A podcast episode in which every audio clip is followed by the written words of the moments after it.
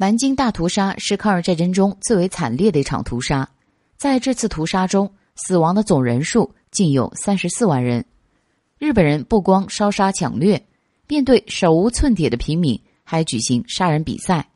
对于这样的行为，当时的日本媒体不仅不谴责，反倒大肆宣扬。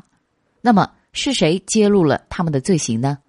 在远东军事法庭，有一位法官翻译是中国人，名叫高文山。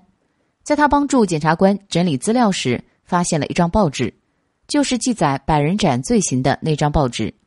当时他非常气愤，于是就发给远东军事法庭，但是远东军事法庭不予受理，说这里处理的都是大战犯。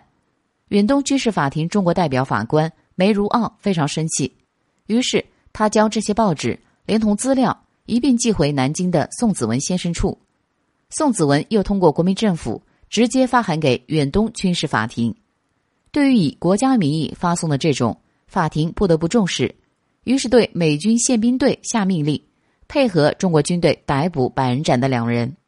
但是用了很大的努力，都没有找到这两人。他们调出花名册、原籍等等，但是当时这两个官兵的老家已经被炸得什么都没有了，人更是没有几个。他们的下落不明，让中国人心中积压了一块石头。就在大家要绝望的时候，也许是上天的安排。一日，宪兵队路过一家酒馆，里面有人争执。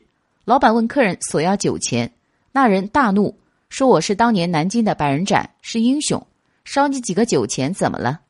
宪兵队听到后，立马将人抓了起来。